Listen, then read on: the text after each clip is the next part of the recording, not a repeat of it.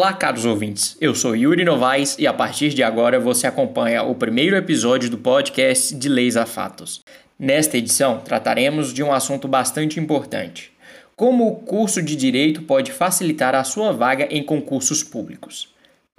Para isso, contamos hoje com a participação especial de duas entrevistadas que entendem bem deste assunto. Karine Maia Delta, professora de Direito e delegada da Polícia Civil, e Maria Tereza Souza Caldeira Brant, tenente da Polícia Militar de Minas Gerais, ambas bacharel em Direito.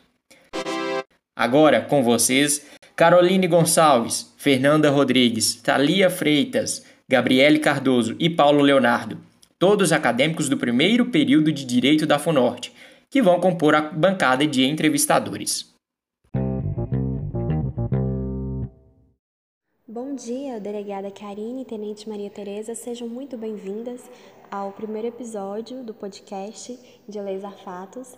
Eu vou estar fazendo uma pergunta direcionada para as nossas duas entrevistadas, mas primeiramente eu gostaria de ouvir a resposta de Karine. Uh, Karine, quais habilidades um acadêmico de direito pode desenvolver durante a graduação que auxiliem no processo de aprovação no concurso? Durante a graduação, é muito importante que o acadêmico já tenha, já, já foque em concurso. Então, é importante é, estudar jurisprudência, é, saber quais são os livros cobrados em concurso, procurar fazer estágio, ou seja, desde o primeiro período, o acadêmico tem que estar focado em concurso. Eu gostei muito da sua colocação, delegada.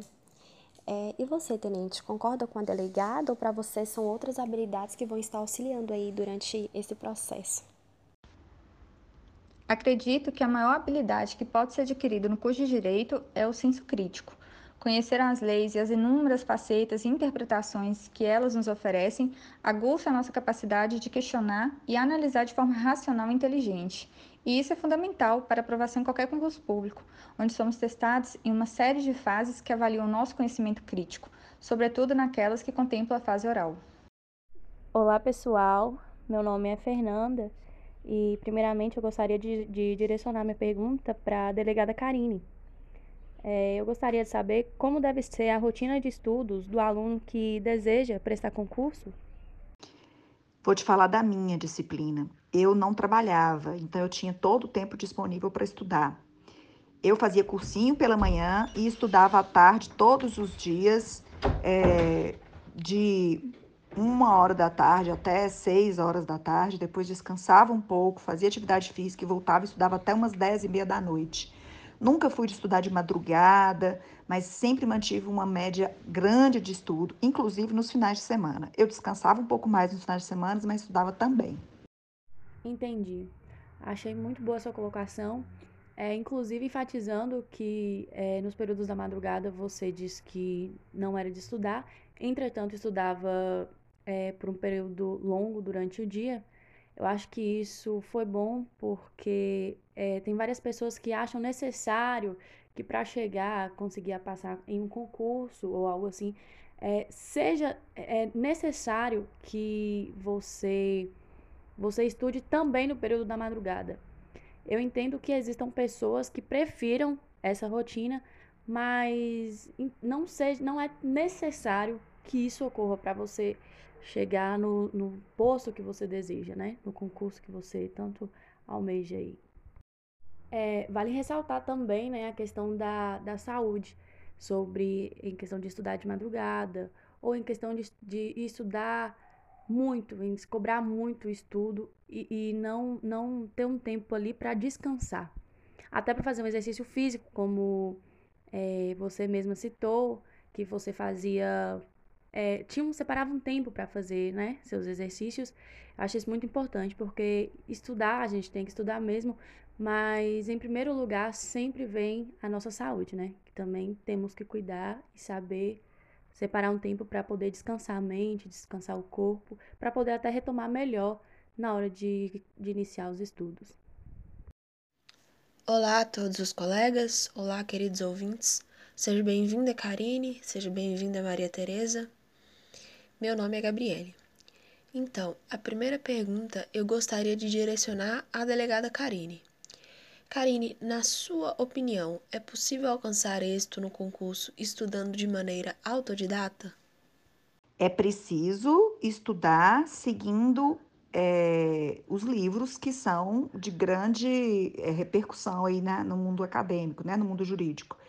Então, é, se você estudar sozinha, não sei se é autodidata que você está querendo dizer, estudar sozinha, acho, acho bacana, mas eu, eu sempre gostei de fazer cursinhos e seguir os principais doutrinas que estiverem é, mais em destaque na época dos concursos. Eu acredito, delegada, que estudar através de cursinhos é, com os professores ali para nos auxiliar, eu acredito que isso possa nos dar uma maior segurança em relação às matérias, em relação aos conteúdos, porque nós teremos uma maior certeza de que estamos estudando o que é certo, né, o correto, a matéria que realmente vai cair no concurso, porque quem estuda sozinho sabe, né? Se você ainda tem um auxílio ali de um vídeo aula, de algum algum curso online que você comprou, ainda tá ok. O problema é quando você vai estudar somente na base de livros, na, naquele, aquela coisa ali, somente você mesmo, sem professor para estar tá tirando uma dúvida ou algo assim. E na hora da prova bate aquela dúvida: será que eu estudei certo? Será que, que eu não estou esquecendo de alguma coisa, de alguma matéria? Será que é isso aqui mesmo? Enfim. Olá, sou Paulo Leonardo e vou fazer a minha pergunta para Maria Tereza. Maria Tereza, Há um tempo específico de estudo para o acadêmico durante o curso ou isso varia de acordo com cada pessoa? Eu entendo que nós somos os maiores responsáveis pelo nosso tempo. Portanto, isso vai variar de acordo com cada pessoa, né? com a realidade de cada pessoa. Nem todos os discentes eles podem se dedicar exclusivamente ao período acadêmico. A bem da verdade, em sua grande maioria, os discentes acabam tendo que conciliar trabalho, família e diversas outras tarefas ao estudo. E não é incomum que pessoas que têm todo o tempo disponível para essa prática acadêmica acabem estudando por tempo aquém daqueles que exercem múltiplas funções em um só dia. Portanto, eu acredito é, que cada pessoa deva organizar sua agenda conforme a sua realidade e separar uma parcela do dia ali para se dedicar aos estudos e a essa formação acadêmica. Concordo, cada um tem uma realidade, né? Família, trabalho, muita coisa para fazer, estudo. Então, o importante é organizar de fato, né, para usar melhor o tempo disponível. Muito boa a sua resposta, tenente. Inclusive, sem dúvidas, a qualidade de estudo vale mais do que o tempo direcionado a estudar, né? Prova disso é que muitos concurseiros que precisam dividir o tempo entre trabalho e outras atividades necessárias do dia a dia conseguem aprovação, já outros que direcionam a maior parte do seu tempo a estudar não conseguem.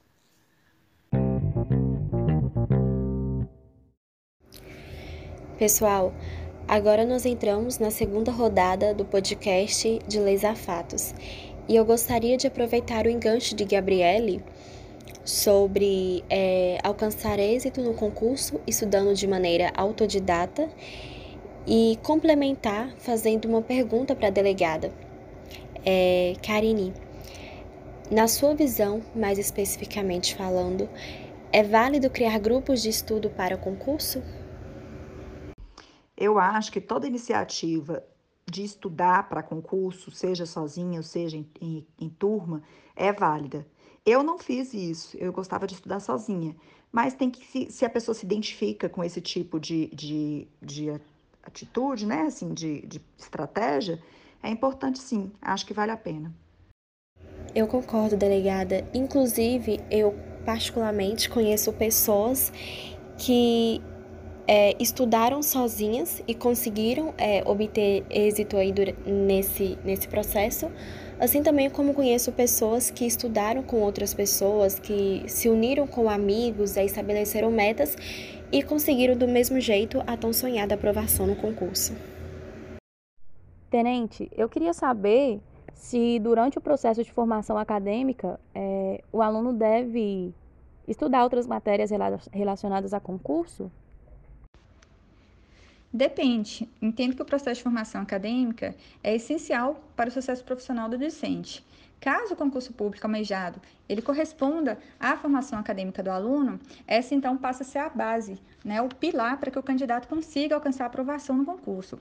Então não adianta dedicar-se a outras matérias relacionadas a concursos se não se conseguir primeiro dedicar 100% à sua própria formação básica. Contudo, é claro né, que aquele discente que possa se dedicar inteiramente aos estudos, que não tem outros a fazeres, é válido sim abrir um espaço aí para outras matérias não contempladas na sua formação e que possivelmente serão cobradas aí no concurso almejado. É, eu acredito também que tão importante quanto estudar as matérias ministradas na faculdade e atinentes aos concursos, mostra-se salutar o hábito de ler outras obras literárias, como forma mesmo de oxigenar o cérebro e auxiliar no processo de aprendizado. Bom, a pergunta de agora eu dirijo à Tenente Maria Tereza. Então, Maria Tereza, sabemos que o processo de formação em si é bem corrido. Tendo em vista isso, você acha que é importante que o aluno defina metas de estudos? Com certeza. Estipular metas é essencial não só aos estudos, mas em qualquer setor da vida em que almejamos alcançar um determinado objetivo. No caso do processo de formação, as metas direcionam os estudos, de forma a facilitar o cumprimento dos editais e garantir que o tempo seja bem aproveitado. Então, nós podemos dizer que as metas de estudos, em especial para concursos, são pequenos passos que precisamos trilhar para alcançar o nosso objetivo final. Certo, tenente. É, como bem disse, metas são sempre essenciais para o nosso crescimento pessoal, em especial quando falamos do, do estudo para o concurso, né, que o aluno deve sempre estar bem disciplinado e norteado. Muito bom. Eu vou utilizar aqui uma, uma frase que a senhora mesmo disse, Tenente, para complementar o que a nossa colega da bancada, Gabi, acabou de dizer. Uh, são pequenos passos que trilhamos para alcançar nosso objetivo final. Não é que é ser contemplado com a aprovação no concurso que desejamos uh, realizar. É, eu estudei no Colégio Tiradentes aqui em Montes Claros durante sete anos e eu posso dizer que eu vivi muito dessa disciplina. Não é ali, a gente sempre estava tá, objetivado, óbvio que não era em concurso, mas sim em passar de ano e obter o conhecimento. Mas, e para isso, não é? A gente tinha que ter alguma disciplina, uma rotina de estudos, e com certeza houve esse norteamento, essa disciplina, e houve o reflexo no nosso dia a dia, não é? Ah, quando eu digo nós, nós é alunos, e principalmente em decorrência ah, dessa nossa seriedade e com o comprometimento de, de de realizar, não é, uh, esses estudos diários. E durante essa pandemia foi é, sofremos um pouco até nos adaptarmos ao regime uh, virtual, mas, e uma das grandes dificuldades foi justamente essa, não é, de manter aquela mesma rotina de estudos uh, online. Óbvio que nós nos adaptamos e nos preparamos, e, e claro que as medidas agora são outras, então, os resultados também serão outros, consequentemente.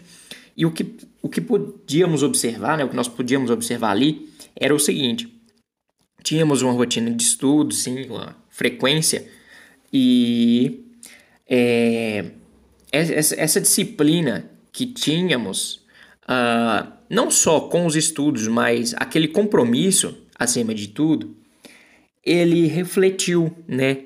Ele teve reflexo ali com as nossas próprias mudanças de hábitos uh, para se adequar àquele nosso objetivo. Então, uh, as escolhas, nas escolhas que nós fazíamos e até nas decisões que nós tomávamos, houve uma mudança, não é uh, comportamental, até mesmo diria eu, das pessoas em relação ao que éramos antes uh, visto que essa disciplina ela tem o, o, poder, e eu acredito que isso ocorra, uh, de mudar até mesmo a forma como nós pensamos, como nós agimos. Uh, e é realmente algo transformador, assim, por assim dizer. Eu passei por isso, uh, principalmente agora nesse último ano de 2020, que foi justamente isso, né, de ter modificado muito a minha forma de pensar uh, e principalmente na forma de agir em decorrência de novas experiências que nós adquirimos em, em, em decorrência, né, em, em fatalidade desse ano e desse momento atípico que vivemos.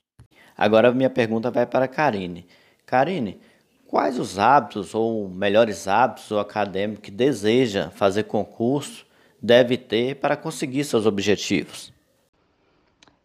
É, acredito que é preciso ter uma disciplina, é preciso estudar no área de direito, é lei seca, jurisprudência, doutrina, está sempre se atualizando, é, se organizar com relação a horários, fazer resumos. Eu, por exemplo, também gosto muito de videoaulas, porque eu gosto de ouvir, assistir aulas. Para mim, assistir aulas tem mais, produz mais resultados do que escrever, do que ler. E gosto de assistir aulas e escrever, fazer resumos. Então, esses são os métodos que eu usei. Realmente a organização, a disciplina são muito importantes, né? E como você falou, as várias formas de estudo, né? Tem gente que gosta mais de videoaula, de escrever, outros de ler. Né? É bom que cada um se conheça, sabe a forma em que produz mais né? e adotar aquilo como método de estudo né? para sobressair ao final do, do, do curso de formação e até nos concursos posteriormente. Delegada, você falando sobre disciplina, eu me lembrei do livro é, Arrume a Sua Cama que vai nos trazer algumas lições muito importantes e são muito conhecidas por lições para você mudar o mundo. E uma dessas lições é comece o dia arrumando a sua cama, né? Assim que você acordar, a primeira coisa que você deve fazer é arrumar a sua cama. E é como se você fosse estabelecer tarefas, né? É como se você fosse se autodesafiar e através disso, com o cumprimento dessa tarefa, você fosse sentir orgulho de si mesmo. Isso traz um significado por trás, que você vai estar preparando a sua mente, preparando o seu corpo para estar vencendo os obstáculos do dia a dia. Porque se você não consegue fazer uma coisa tão simples que é arrumar a sua cama, quem dirá fazer uma coisa maior? Essa citação que eu fiz foi uma alusão ao que você disse sobre disciplina, e eu reafirmo que disciplina, é, ou melhor dizendo, esse estabelecimento é, de metas é tão necessário dentro do, do, do âmbito estudantil quanto também fora, independente de você estar estabelecendo aquilo ali para um estudo, como também para o seu cotidiano.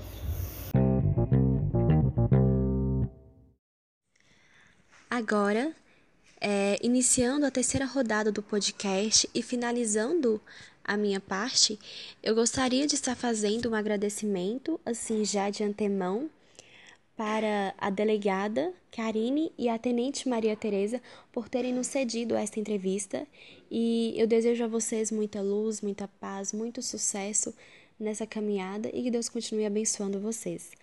Agora, a minha última pergunta será direcionada para a tenente. É, Maria Tereza, como deve ser a relação, ou melhor dizendo, a convivência do acadêmico com seus colegas e professores? Logo quando iniciei o curso de Direito, lembro-me de uma conversa muito franca de um dos professores com nós discentes, à época ainda calouros do curso. Ele iniciou a conversa dizendo que o sucesso está no poder de escolha de cada aluno. Você pode escolher ser um aluno ruim, um aluno mediano ou um aluno exemplar. Um aluno ruim é aquele que não se dedica aos estudos, está na faculdade com o objetivo maior de cumprir tabela do que realmente de se profissionalizar. Um aluno mediano é aquele que estuda, mas se contenta em tirar notas suficientes à sua aprovação. Dificilmente alguém se lembrará dele após a conclusão do curso. Já o aluno exemplar é aquele que, além de se dedicar aos estudos, procura enriquecer o seu conhecimento e valorar cada aprendizado compartilhado pelos seus professores. Este aluno se espelha nos seus colegas mais dedicados e compromissados, e por tal conduta, fatalmente será aquele discente com maiores chances de aprovação em concursos ou sucesso profissional em qualquer outro ramo almejado. Então, eu acredito que todos nós devemos procurar ser alunos exemplares. E para isso, uma convivência salutar com os colegas e professores é essencial para a nossa formação intelectual. Particularmente falando, desde o, desde o ensino médio, eu sempre tive uma colega, mais que isso, uma amiga, que sempre foi muito compromissada e dedicada aos estudos. E a nossa relação de amizade, ela refletiu de forma extremamente positiva na nossa vida profissional. Tínhamos um compromisso de aprendizado contínuo e uma era o pilar da outra nos estudos. Graças a essa relação construtiva, assim que concluímos a faculdade, logramos sermos aprovadas juntas na OAB de Minas Gerais e posteriormente em concursos públicos. Então, com certeza, a relação com os colegas e professores deve ser a mais enriquecedora possível. Olha, eu concordo com o que você disse. E completando a sua fala, essa relação saudável pode também estar nos auxiliando psicologicamente. Porque, sabe aquele exemplo lá do, da pessoa que, que tem prazer, né, que tem aquela satisfação no seu serviço, que independente dos problemas diários, que é, independente do desânimo, sempre está ali disposto a ir para o serviço, diferentemente daquela pessoa que já não tem esse mesmo prazer, que não se sente é, acolhido pelos colegas de trabalho, que não se sente bem no seu ambiente de trabalho, essa pessoa já vai estar indo ali mais por obrigação, né? Aquela questão, eu trabalho porque eu tenho contas para pagar. É aquele fardo, né? É, isso também pode estar relacionado à faculdade, né? Aquele colega que se sente bem é, com os demais colegas, que se sente acolhido né, pelos professores, é, que se sente confortável é, dentro do, do, espaço escolar. É, até o aprendizado dessa pessoa vai ser melhor, se eu posso colocar essa palavra, né? Vai ser melhor que o daquele que não se sente muito bem né, que não se sente acolhido, que tem problemas com a turma, que tem problemas com o professor, que já teve muita confusão, enfim. Essa pessoa não vai se sentir bem naquele ambiente e logo também não vai estar conseguindo desenvolver aí na questão é, de estudo, na questão estudantil. Um, aliás, há estudos que comprovam isso. Por exemplo, um, o vestibulando, que um dia antes da prova do Enem briga com a namorada, é, o cachorro morre, uh, dorme mal à noite, enfim. Essa pessoa vai estar encontrando uma certa dificuldade aí no momento da prova, né? E isso pode estar nos mostrando quanto é, o psicológico pode nos afetar, pode afetar nas nossas atividades, sendo elas habituais ou não. É, encerro agora a minha parte e muito obrigada pela atenção. Bom, finalizando minha parte aqui, e aproveito para deixar meus, agrade meus agradecimentos às, às entrevistadas que cederam um pouco do seu tempo para a gente. É, eu vou fazer, fazer uma pergunta que eu creio ser bastante questionada. É, Maria Tereza, você acha que o aluno deve focar ao máximo durante a formação acadêmica? Ou ele deve estudar após a formação, especificamente para o concurso que ele queira? Na minha opinião, o aluno deve focar ao máximo na formação acadêmica, uma vez que esta constitui a base para o sucesso nos concursos. E sem uma base sólida, dificilmente esse discente conseguirá galgar para outras fases do processo seletivo. Pessoal, então já caminhando aqui para o final deste episódio do nosso podcast, eu gostaria de deixar minha última pergunta aqui a Karine, que acredito ser uma pergunta pertinente. Então, é, Karine, você acha que é viável prestar concurso de nível superior ainda cursando a faculdade? Se sim, a partir de qual período? Eu não sei, vai depender de como o com qual concurso se aceita ou não. Eu penso que a partir do oitavo período, antes disso, acho que é gastar dinheiro à toa. Então, eu acho que fazer provas de concurso, porque depois as provas ficam disponibilizadas. Então, fazer provas de concurso, essa aí sim eu acho válido. Provas de concurso que tem nos no sites de, de provas, provas de concurso que já ocorreram, é, resolver questões de concurso. Realmente, Karine, eu concordo com você, principalmente na parte que você falou acerca do gasto desnecessário de dinheiro considerando que as taxas de inscrições para concursos atualmente são relativamente altas e as provas após aplicadas são disponibilizadas na internet. inclusive uma ótima alternativa de preparação, né, que é a realização de provas já aplicadas. É, desde já eu aproveito este meu último momento para agradecer a participação das nossas convidadas e desejar muita boa sorte a todos os concurseiros que porventura estejam ouvindo este podcast. Eu vou voltar minha pergunta para Maria Tereza. Maria Tereza, nós sabemos que você fez estágio durante sua formação. Então, eu queria que você falasse para nós qual a importância do estágio para a formação acadêmica e para aprovação em concurso posteriormente? Certamente, o estágio ele foi essencial para a minha formação acadêmica e para a minha aprovação no concurso. Isso porque associar a teoria à prática aumenta nosso nível de compreensão sobre a matéria e ainda auxilia na nossa formação do conhecimento. Portanto, considero uma etapa fundamental no desenvolvimento do aprendizado, além de garantir maior maturidade profissional docente. Realmente, quando você coloca o conhecimento teórico em prática, você compreende melhor aquele conteúdo. Você chega a conclusões, né? tira aqueles questionamentos que você tinha quando dos estudos. Então, acredito que podemos dizer que a prática ela complementa a teoria. E o estágio ele tem essa função né, de fazer entender, de complementar, de dar sentido ao conhecimento teórico adquirido pelo acadêmico em sala de aula. Muito bem colocado, tenente. Inclusive, é, isso me faz lembrar, né, essa questão me faz lembrar sobre uma frase que Paulo Nader citou em um de seus livros, onde ele diz que o saber apenas teórico é estéreo, já que não produz resultados, né? É, a prática sem esse conhecimento principiológico é, é nau, é sem rumo. Então, é bom que entendamos que quando o estágio vem, a gente não, não receba com o sentido de obrigação, mas sim com uma oportunidade de crescimento profissional que vai agregar no nosso currículo e também muitas vezes é pessoal, já que vamos saber nos comportar diante de várias situações que acontecem, né? Porque se tornam rotineiras, isso que escolhemos para viver, né? Escolhemos para cursar o direito. Então é muito enriquecedor você falar isso, a sua experiência, o que agregou, como você conseguiu. Eu também quero agradecer as entrevistadas, doutora Karine, Tenente Maria Tereza, dizer que a participação de vocês aqui é muito importante. Enriquece o nosso trabalho e nos dá um certo direcionamento da forma em que devemos realizar esse curso de Direito.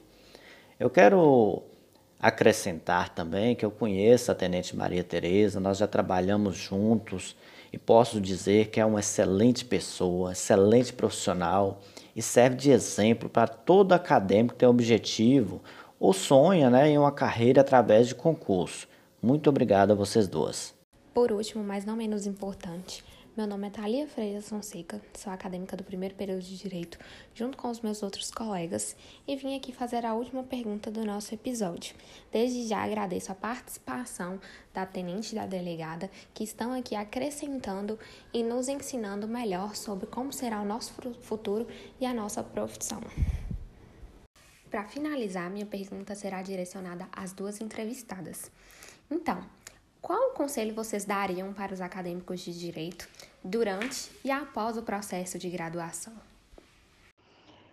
O conselho que eu dou, primeiro, é não desistir. O concurso, às vezes, você, você não passa num concurso fácil e logo em seguida passa num difícil. Então, é muito variável, depende do estado emocional, do que caiu na prova, se, se era, porque a gente não dá conta de saber tudo. Então, também tem que contar aí com aquele concurso que, que você vai ter sorte de cair o que você estudou.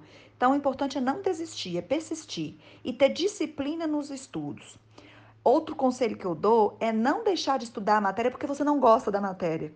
Eu cometi um pouco de erro no início, porque eu estudava muito direito penal e processo penal, porque eu gostava muito. Então, as matérias que eu não gostava, eu deixava para lá, estudava só um pouquinho de vez em quando. E depois eu fui entendendo, no decorrer dos estudos, que eu precisava focar bastante nas matérias que eu não gostava. E não só nas que eu gostava. Então, é, é, essas são as dicas, assim, de, de persistir, de estudar bastante as matérias que vocês têm dificuldade e sempre focando, é, sabendo para qual concurso você quer fazer.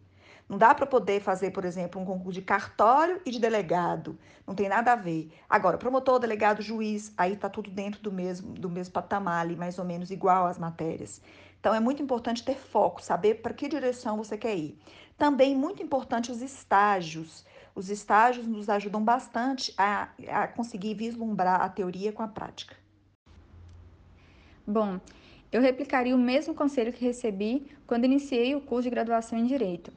Procure ser um aluno exemplar, isto é, não se contente apenas em absorver o conhecimento suficiente para ser aprovado no período. Busque conhecimento para enriquecimento pessoal, intelectual, conhecimento que vai te garantir uma aprovação em um concurso público, mas também em tudo que você almejar nessa vida. Dedique-se aos estudos durante o curso e em toda a sua carreira profissional. A atualização do conhecimento, mais do que necessária, ela é imprescindível em qualquer ramo do direito. Então, estipule metas, organize os seus estudos, leia o edital dos concursos, foque no seu objetivo, mantenha a concentração e, principalmente, confie no seu potencial. A partir de então, busque a excelência em tudo que fizer. E então, em tudo que, em tudo que você fizer, você será um profissional exemplar. Belíssimas palavras, ótimos conselhos. Acredito no que disseram e tentarei absorver ao máximo. Imagino que, seguindo as linhas de pensamento, podemos nos tornar profissionais supercapacitados. Penso que nós, como futuro do país, não podemos deixar que as adversidades ao nosso redor influenciem nossos estudos.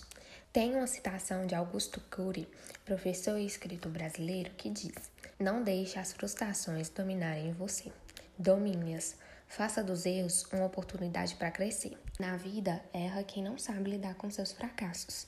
E assim como o escritor disse, usemos os impasses como oportunidade de crescimento profissional e pessoal. Que consigamos fazer e seguir nosso planejamento de estudo semanal e não esqueçamos de tirar um dia de folga para recarregar as energias e aproveitar ao máximo nossa família.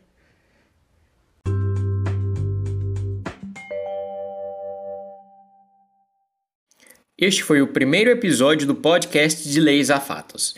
Continuem acompanhando os próximos episódios, porque teremos muitas novidades.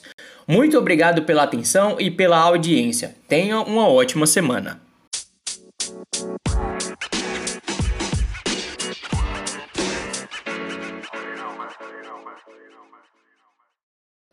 Então, depende do tipo de aborto. É, como a maioria das pessoas sabem, só há exceção em três situações. É, quando é, a mãe, ou melhor dizendo, a gestante, ela sofreu abuso sexual, quando a gestação oferece algum risco à vida da gestante, ou quando é, o feto corre o risco é, de nascer com anencefalia, anencefalia fetal, que é quando o bebê nasce com o cérebro subdesenvolvido e o, e o crânio incompleto. Fora esses três casos, é, qualquer outro tipo de aborto é proibido, é, é crime no nosso país. É, e a Constituição Federal vai ter alguns artigos que vão falar especificamente sobre o tipo ilegal, tanto para gestante é, quanto para quem faz esse procedimento. É, esses artigos são do 124 ao 126 e começando pelo 124, ele diz que provocar aborto em si mesmo ou consentir que outra pessoa, né, que outrem o, o provoque, é pena reclusão de 3 a 6 anos. É, já no 125 é quando pro, é, o aborto é provocado sem o consentimento da gestante. É, nesse caso, já é pena reclusão de 3 a 10 anos. É, no 126, é, provocar aborto com consentimento da gestante, que é pena reclusão de 1 a 4 anos. Claro que no 125 e no 126 tem que ter uma, uma, uma atenção é, especial. No caso da gestante é ser, ser menor de 14 anos, né? Ou no caso, com a própria lei, é, a chamam, é, se ela no caso for alienada ou débil mental, ou se o consentimento é obtido mediante uma fraude, é, a uma violência, uma, uma grave ameaça, enfim. Se a gestante foi coagida é, a estar tá fazendo esse procedimento, ou se no caso ela não tiver nem sequer conhecimento de que está sendo esse de que está sendo feito esse procedimento, é logicamente que ela não sofrerá nenhuma consequência. Pois ela só sofreria essa consequência se esse aborto é, fosse uma decisão dela, fosse da vontade dela, fosse uma coisa é, espontânea dela. Fora isso, não. Esses tipos de aborto ilegal, eles são mais conhecidos como o aborto inseguro que é quando é, a gestante vai estar tá fazendo a interrupção da gravidez é, nas famosas clínicas clandestinas, que é naquele ambiente que não está preparado é, para estar tá recebendo aquela, aquela gestante ou que não vai ter um, um, um é, profissionais é, também preparados para estar fazendo esse tipo de procedimento. Claro que há uma grande diferença entre mulheres de baixa renda, né, em relação a mulheres de, de, uma, de uma alta renda. É, há uma diferença do lugar que ela vai é, estar frequentando. Eu não digo tanto frequentando, mas no lugar que ela vai é, é estar fazendo esse procedimento. E com isso, é, a gestante de baixa renda é, tem, é, acaba sofrendo maior risco de morte por causa das próprias condições que esse ambiente vai estar oferecendo a ela, por causa da própria situação a qual ela, vai estar se colocando.